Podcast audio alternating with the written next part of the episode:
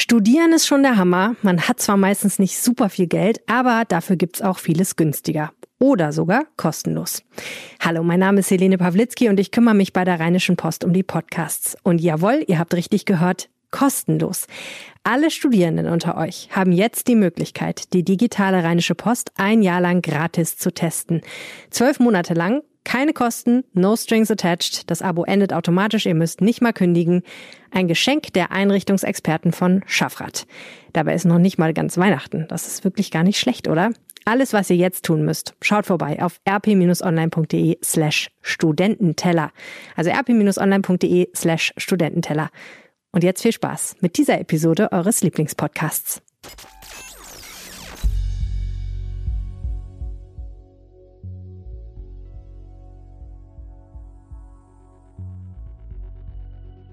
Dieses Papier, was da heute verabschiedet wurde, hat noch gar keine Gesetzeswirkung oder so, sondern ähm, das müssen jetzt die Länder im Einzelnen dann wieder in Verordnung gießen, dass es dann auch möglichst gerichtsfest wird und da wird es ja dann auch wieder spannend. Der Lockdown bleibt. Das ist das Ergebnis des Bund-Länder-Gipfels. Die Einzelheiten und die politische Einschätzung gleich von unserem Berlin-Korrespondenten. Mein Name ist Helene Pawlitzki. Willkommen im Podcast. Der Rheinische Post Aufwacher. Der Nachrichtenpodcast am Morgen. Guten Morgen und schön, dass ihr zuhört. Wenn ihr regelmäßige Hörer seid, dann helft uns. Bewertet uns bei Apple Podcasts bzw. iTunes mit Sternen und ein paar Sätzen. Damit empfehlt ihr diesen Podcast anderen weiter. Oder ihr tut das, was Lena neulich getan hat. Sie hat getwittert. Heute Morgen wieder den Aufwacher mit Helene Pawlitzki gehört. Informativer Start in den Tag. Danke dafür. Ja, Lena, wir haben zu danken für diese nette Empfehlung und wir freuen uns, wenn ihr im Netz oder im persönlichen Umfeld vom Aufwacher erzählt. Das hilft uns ungemein. Jetzt aber endlich zum Wetter. Im Norden heute überwiegend stark bewölkt, teils etwas Regen. Im Süden lockert die Wolkendecke auf 8 bis 11 Grad, schwacher Wind aus unterschiedlichen Richtungen. In der Nacht 5 bis 1 Grad, örtlich leichter Frost in Bodennähe. Am Freitag anfangs meist bedeckt oder neblig trüb und örtlich etwas Regen möglich. Im Tagesverlauf Auflockerungen und stellenweise ein paar Sonnenstunden. Höchsttemperatur zwischen 5 und 10 Grad. Es ist mal wieder spät geworden. Stundenlang saßen die Ministerpräsidentinnen und Präsidenten und Bundeskanzlerin Angela Merkel vor ihren Bildschirmen. Es soll eine Videokonferenz gewesen sein, bei der im Grundsatz Einigkeit herrschte, doch der Teufel steckte offenbar im Detail. Jan Drebes beobachtet die Lage für uns in Berlin. Es hat schon wieder ein bisschen länger gedauert gestern Abend. Wieso eigentlich? Es stand doch eigentlich scheinbar schon so viel im Vorhinein fest. Ja, das stimmt. Also mal wieder äh, gut über sieben Stunden ähm, haben die Ministerpräsidenten der Länder und Vertreter der Bundesregierung, allen voran Bundeskanzlerin Angela Merkel, gestern verhandelt. Und ähm, die haben ja schon mal dazugelernt, dass sie jetzt früher gestartet sind. Also mittlerweile fangen diese Konferenzen immer schon am frühen Nachmittag an, diesmal um 14 Uhr. Trotzdem zieht es sich dann immer. Denn an einzelnen Stellen ging es dann zwischen den Ländern auch nochmal auseinander, weil ähm, das Infektionsgeschehen in Deutschland ja nicht überall einheitlich ist. Und wenn man sich die Nordländer anguckt, äh, Schleswig-Holstein, Mecklenburg-Vorpommern, dann sind da einfach deutlich weniger Infektionen als zum Beispiel in anderen Bundesländern wie Nordrhein-Westfalen. Und dann sagen die Ministerpräsidenten dort eben auch äh, zu einzelnen Maßnahmen Nein, sagen, dass sie das so nicht mittragen wollen. Und dann zieht sich das an den einzelnen Stellen schon mal wirklich in die Länge. Ähm, gerade bei den Schulen hat es dann äh, an, an, bei dieser Runde jetzt eben deutlich länger gedauert. Ja, vielleicht gehen wir direkt mal in die Details. Wir können ja mal direkt bei den Schulen starten. Ähm, Gibt es da irgendwas Neues? Was neu ist, ist, dass äh, in bestimmten Hotspot-Regionen die Maskenpflicht noch erweitert wird und, und vor allem die äh, Hybrid- und Wechselunterrichtsmöglichkeiten da sind. Also man kann dann leichter, sofern die technischen Voraussetzungen da sind, äh, dann Schüler eben nach Hause schicken und die Klassen aufteilen in ähm, digitalen und Präsenzunterricht. Ähm, das hat es so bislang noch nicht äh, in der Form gegeben. Und ähm, es soll im Rahmen einer Schnellteststrategie eben möglich sein, dass man ähm, dann Kinder, Mitschüler einer ganzen Klasse in Quarantäne schickt, wenn ein Infektionsfall auftaucht und dann nach fünf Tagen, Minimum fünf Tagen, dann einen Schnelltest macht und wenn der dann negativ ist, kann man da wieder raus. Gerade dieses Wechselmodell, das ist ja in Solingen vorgeschlagen und dann von der Landesregierung abgelehnt worden. Das heißt, es könnte jetzt schon sein, dass wir das auch in Nordrhein-Westfalen an der einen oder anderen Stelle haben, wo die Inzidenzen sehr hoch sind? Ja, genau. Aber auch jetzt gilt ja wieder wie immer, das, was da jetzt beschlossen wurde, das ist eine Bund-Länder-Geschichte. Jetzt muss das umgesetzt werden. Das heißt, dieses Papier, was da heute verabschiedet wurde, hat noch gar keine Gesetzeswirkung oder so, sondern ähm, das müssen jetzt die Länder im Einzelnen dann wieder in Verordnung gießen und haben jetzt die Aufgabe, binnen weniger Tage, ab dem ersten soll das ja schon gelten, ab dem 1. Dezember, ähm, dann tatsächlich das Ganze umzusetzen und so ähm, in Form zu bringen, dass es dann auch möglichst gerichtsfest wird. Und da wird es ja dann auch wieder spannend, weil ähm, immer wieder gab es in der Vergangenheit ja auch Gerichtsbeschlüsse, die dann einzelne solcher Verordnungen, Maßnahmen gekippt haben. Absolut. Ähm, ein weiterer wichtiger Punkt ist die, der Lockdown, den wir jetzt im November hatten, der bleibt wie er ist, inklusive der Entschädigungszahlungen, die gehen also weiter. Aber bei den Kontaktbeschränkungen zwischen Einzelpersonen, da gibt es jetzt Neuigkeiten. Ja, genau. Also künftig ist es so, dass man jetzt nochmal anziehen will. Hintergrund ist dieser Teil-Lockdown, den wir bislang hatten, ähm, hat einfach noch nicht die Kontaktbeschränkungen gebracht, ähm, die es brauchte. Man wollte so um die 75, 70, 75 Prozent kommen der Kontakt, der regulären Kontaktbeschränkungen. Jetzt ist man bei einem Wert von 40 gelandet und das reicht ja noch nicht, um von den hohen Infektionszahlen runterzukommen. Wir sind zwar auf einer Seitwärtsbewegung, aber es geht nicht so nach unten, dass das Gesundheitssystem ähm, langfristig entlastet würde. Bedeutet, ähm, Leute dürfen sich weiterhin weniger treffen mit anderen Menschen und jetzt geht das auf fünf Personen runter äh, mit anderen Haushalten. Ähm, äh, ausgenommen sind allerdings Kinder unter 14 und die einzige Lockerung, die dann eben in Aussicht steht, ist um Weihnachten. Da sind es dann wiederum zehn und ähm, auch da Kinder unter 14 ausgenommen im engsten Familien- und Freundeskreis, wie es da heißt. Einsame Weihnachten soll niemand verbringen sollen und längstens gilt das dann bis Silvester, also einschließlich erst im Januar. Das mhm. sind jetzt so die Beschränkungen da. Ähm, weitere gab es aber zum Beispiel im Einzelhandel. Ja, genau, wollte ich gerade sagen. Weihnachten kommt ja noch, aber davor stehen noch Adventstage mit Weihnachtsshopping an. Da wird es ja auch mehr eng. Ja, genau. Und deswegen heißt es jetzt, dass in großen Läden mit mehr als 800 Quadratmetern Verkaufsfläche sollen dann pro Kunde äh, 20 Quadratmeter zur Verfügung stehen. Und künftig soll dann auch auf Supermärkten eine Maske getragen werden oder eben vor den Läden. Man will damit erreichen, dass dann auch bei solchen, weiß nicht, wenn man sich den Einkaufswagen aus der Schlange zieht oder so, äh, bei solchen Begegnungen dann eben das Ansteckungsrisiko noch minimiert wird. Mhm.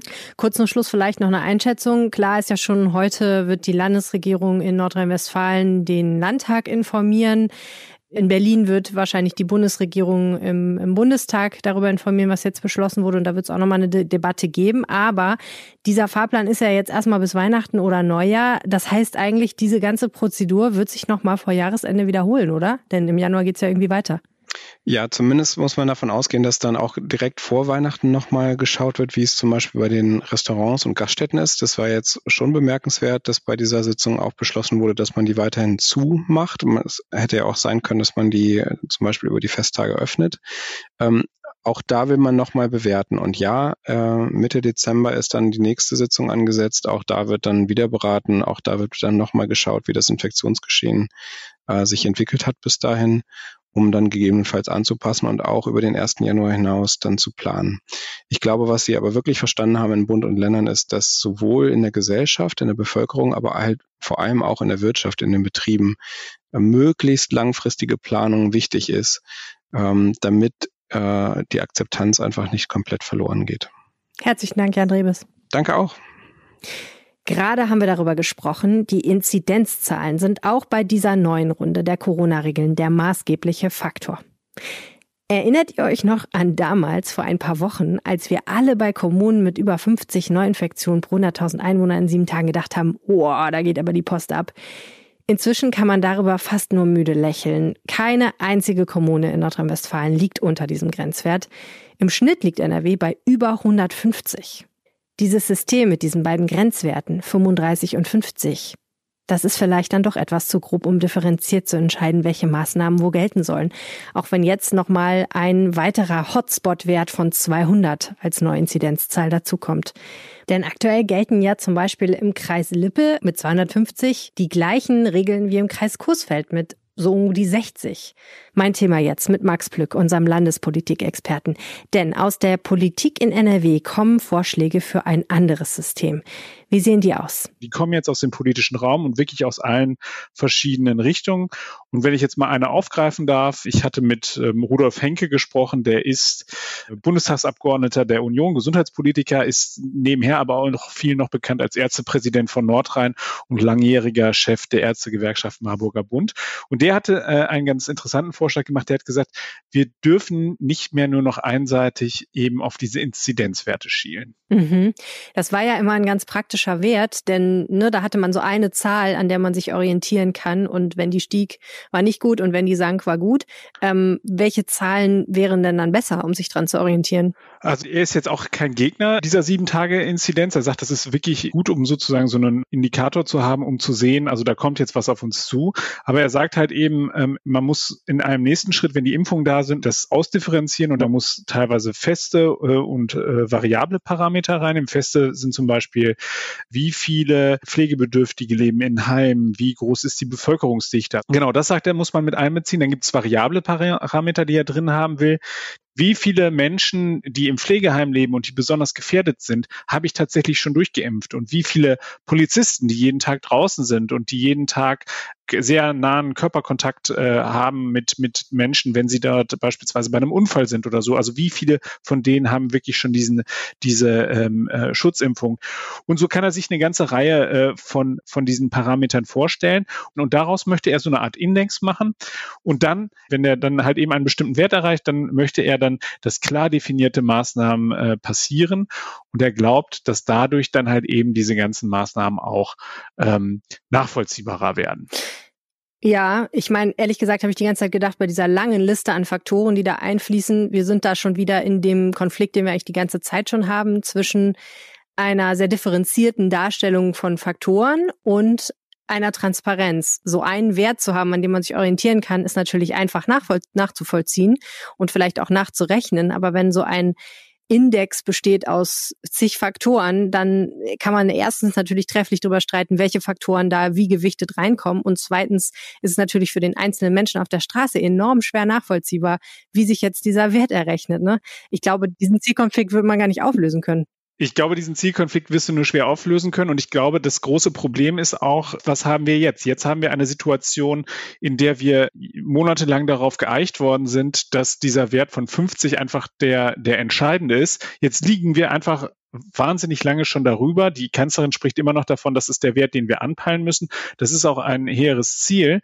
Nur äh, ich glaube, für die, für die Nachvollziehbarkeit von Maßnahmen lechzen wir alle danach, nach, nach so einer skalenhaften Einschätzung. Und äh, der Henke hatte auch, hatte auch klar gesagt, man musste natürlich halt eben auch wirklich die zentralen Stellen mit einbeziehen. Da musst du mit dem RKI reden, da musst du mit der Leopoldina drüber reden, welche, äh, welche Indikatoren sind diejenigen, äh, die dort reinfließen müssen, um dann halt eben so eine Art echtes Ampelsystem zu bekommen. Das halte ich für machbar ich glaube, das Wichtige ist jetzt nicht sozusagen, dass dieser dieser Wert so kommt, wie ähm, Herr Henke sich das vorstellt. Aber es ist einfach wichtig, dass wir genau darüber diskutieren, weil wir laufen in eine Situation rein, in der die Akzeptanz äh, für viele Maßnahmen ähm, einfach nicht mehr da ist. Und wenn du da als Politik es schaffst, klare, nachvollziehbare Regelungen und eben diesen Indikator hinzubekommen. Das ist eine komplexe Aufgabe. Aber wenn du das schaffst, dann glaube ich, dass die Bevölkerung da auch weiter und besser mitziehen wird, als sie es im Augenblick tut. Hm. Kurz die Einschätzung. Wie stehen denn die Chancen politisch, dass es tatsächlich zu einer solchen Umsetzung kommt? Ich glaube, dass es, äh, dass es möglich ist, weil auch beispielsweise die FDP in NRW uns gesagt hat, dass es einfach so, wie es derzeit ist, nicht weitergeht. Also es gibt so eine, eine grundlegende Bereitschaft, äh, nochmal zu gucken, ob diese einseitige Ausrichtung immer noch richtig ist.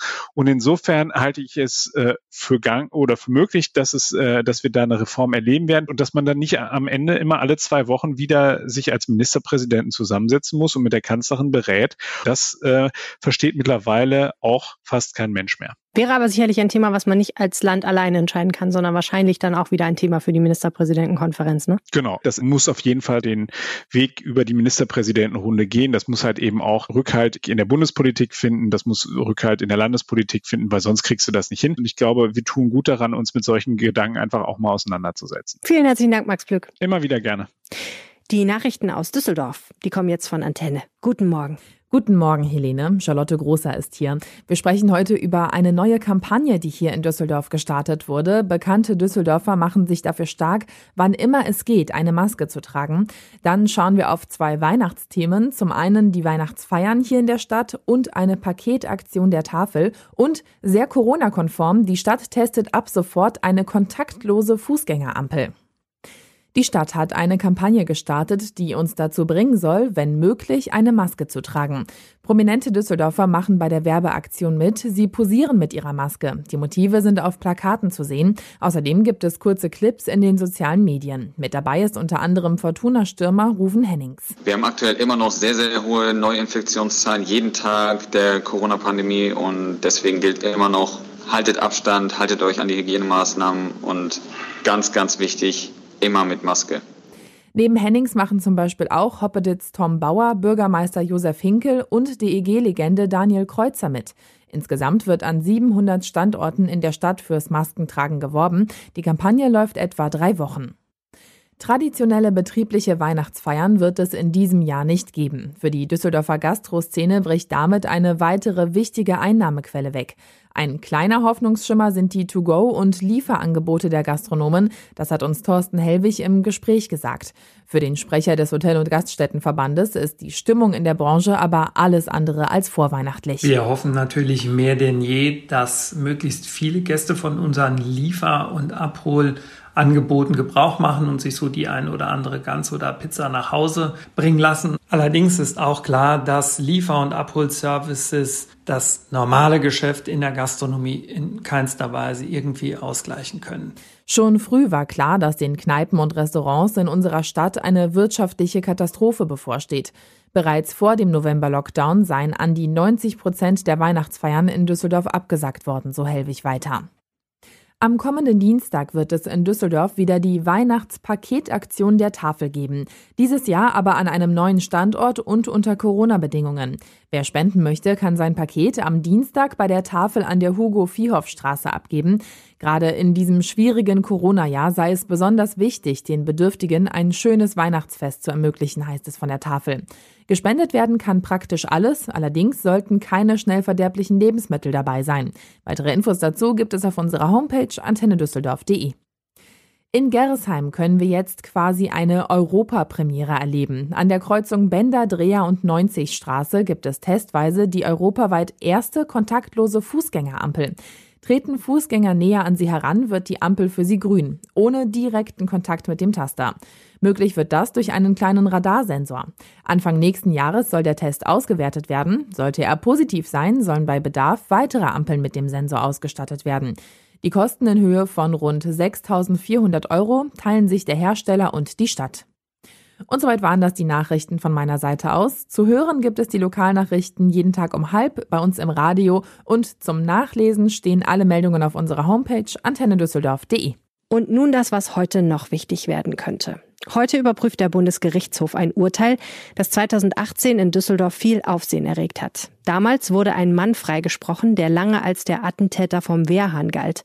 Im Juli 2000 waren bei einem Sprengstoffanschlag zehn Menschen teils lebensgefährlich verletzt worden. Eine Frau verlor ihr ungeborenes Kind. Das Düsseldorfer Landgericht hatte vor zwei Jahren den Angeklagten aus Mangel an Beweisen freigesprochen. Dagegen legte die Staatsanwaltschaft Revision ein. Darum geht es jetzt vor dem BGH. Ob das Gericht am Nachmittag ein Urteil verkündet, das ist noch offen. Kalka bereitet sich auf den Bundesparteitag der AfD am kommenden Wochenende vor. 600 Delegierte der Partei plus Gäste und Journalisten werden in der Kommune erwartet. Ganz schön viel für so eine kleine Kommune mit einem drei Mann starken Ordnungsdienst, der dann ja auch Einhaltung von Maskenpflicht und Abstandsregeln kontrollieren müsste. Ein wichtiges Gerichtsurteil wird heute oder morgen noch erwartet. Die AfD klagt derzeit beim Oberverwaltungsgericht in Münster gegen die generelle Maskenpflicht beim Bundesparteitag. Nach dem tödlichen Betonplattenunfall auf der A3 sichert die Stadt Düsseldorf ab heute im Rheinallee-Tunnel Betonplatten an den Wänden zusätzlich ab. Es handele sich um eine ähnliche Konstruktion wie an der Unfallstelle, teilte die Stadt mit. Auf der A3 sind unterdessen weitere Mängel an Lärmschutzwänden entdeckt worden, nämlich sieben nicht korrekt angebrachte Lärmschutzplatten. Das teilte der Landesbetrieb Straßen NRW mit. Das war der Aufwacher für heute. Vielen, vielen Dank fürs Zuhören. Meldet euch mit Feedback unter aufwacher.rp-online.de und werft gerne einen Blick auf unsere weiteren Podcasts. Mehr dazu unter podcasts.rp-online.de. Mein Name ist Helene Pawlitzki. Bis morgen.